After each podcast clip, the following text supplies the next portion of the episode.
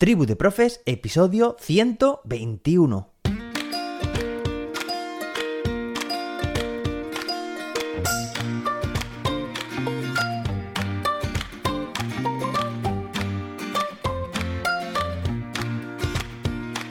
Hoy es lunes, día 4 de julio de 2022. Hoy es el Día Mundial del ebook o libro electrónico y también es el Día de la Independencia de Estados Unidos. Hoy empezamos una serie de episodios veraniegos, ya has visto cómo ha cambiado la sintonía de inicio y tenemos un episodio muy interesante porque vamos a hacer reflexiones a partir de los libros que voy a estar leyendo este verano. Pero antes de nada me gustaría recordarte que el pasado viernes tuvimos un encuentro mágico fue el acto de apertura del campus de verano de los cursos para docentes, junto con Jordi Rodríguez, David Santos, los profes que se han apuntado a los cursos de verano y un servidor. Y que fuera un momento mágico, no solo lo digo yo, sino también es algo que se recoge a partir del feedback de los participantes. Así, por ejemplo, Neus Campo, desde Barcelona, me escribió el día siguiente, el sábado, un correo electrónico que decía Hola José David, la verdad que el acto de apertura estuvo muy, muy bien. La dinámica fue genial para romper el hielo y conocernos un poquito. Ya estoy dándole vueltas a cómo aplicarla con los y las alumnas cuando empecemos en septiembre. La clave creo que está en vuestra sencillez. Sabéis muchísimo y lo transmitís súper bien. También pienso que es muy importante la idea de compartir ya que nos enriquece a todos. Así pues, estoy segura de que aprenderé un montón con el curso. Muchas gracias a los tres por vuestra implicación y el trato recibido. Hasta pronto, Neus. Bueno, un placer, Neus, tenerte en los cursos como participante. Muchas gracias también por tu comentario. Nos encanta que la experiencia, la primera experiencia del acto de apertura, te gustara tanto. No podemos decir aquí de qué se trata, es secreto, y también estamos convencidos nosotros, los tres, de que vas a aprender muchísimo. Claro que sí. Te mandamos un fuerte abrazo. Venga, y ahora sí, vamos a pasar a hablar sobre un tema que para mí es el tema con mayúsculas, la evaluación. He empezado a leer varios libros este verano sobre evaluación y voy a traeros algunas reflexiones que creo que son críticas importantísimas. Ya habrás visto el título de este episodio, Evaluar para aprender. Y es que tenemos que cambiar por completo el concepto. No es evaluar para poner notas, para ver dónde están los errores y corregirlos y que eso simplemente dé como consecuencia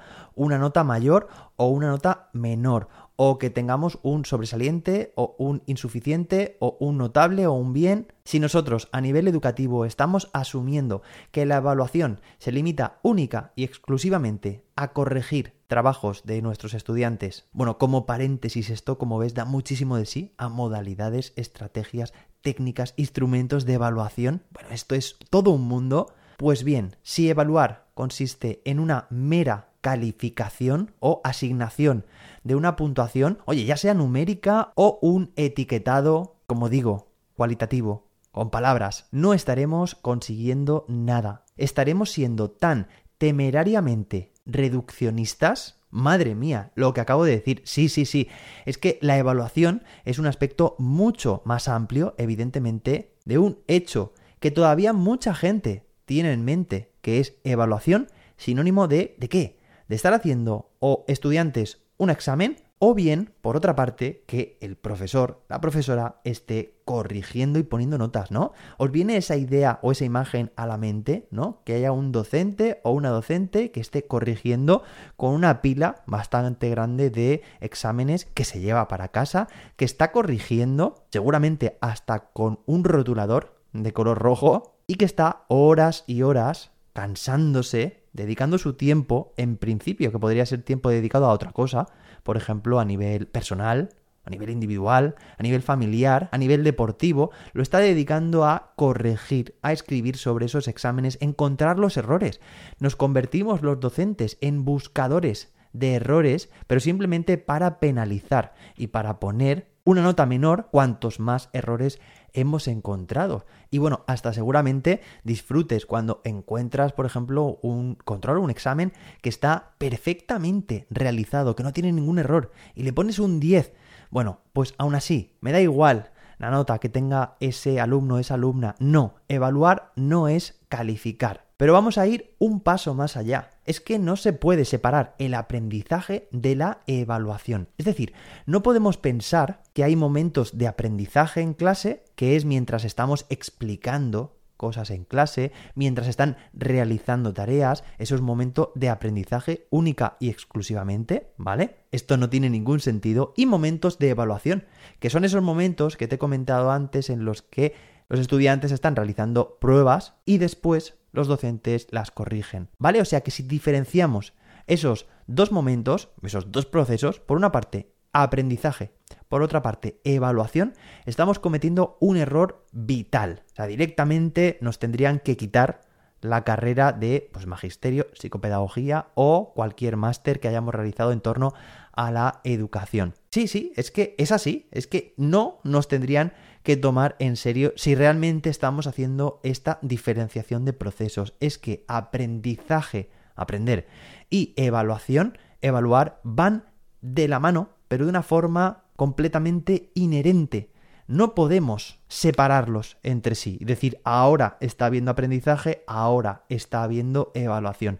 Esto es algo que tenemos que grabarnos a fuego. Seguramente mientras te he estado contando algunos de estos ejemplos, de estas situaciones, te habrá chirriado mucho lo que he estado diciendo a modo de contraejemplo con todos esos episodios en los que te he contado el tema de la autoevaluación, la coevaluación, las correcciones compartidas, el hecho de que la evaluación debemos verla como un proceso, bueno, pues vamos más allá. No solamente es que sea un proceso la evaluación, sino que además, como te estoy diciendo, y no me importa recalcarlo una y mil veces, aprender y evaluar van siempre juntas y seguimos avanzando. Además, la evaluación debe ser capaz de identificar los progresos, pero también las dificultades de nuestros estudiantes, pero sobre todo para encontrar formas de superar estas últimas, es decir, de superar estas dificultades. Es decir, no sirve de nada que en un examen el profesor corrija un error y ponga una nota. No, aquí en este proceso debe quedar muy claro sí, cuál ha sido el error, cuáles han sido también los logros, los progresos, pero de esos errores, identificarlos y sobre todo buscar,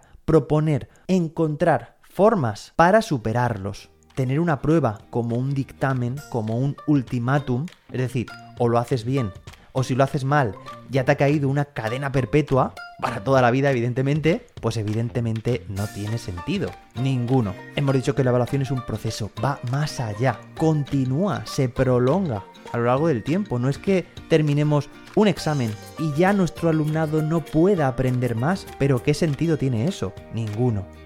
Así que ya sabes, si solo evalúas para poner notas, no hemos cambiado nada. Y no existe el aprendizaje. Seguiremos mañana hablando sobre evaluación, sobre reflexiones que estoy haciendo en estas lecturas de verano. Así que si no te lo quieres perder, nos escuchamos mañana martes con más y mejor. Hasta entonces, que la innovación te acompañe.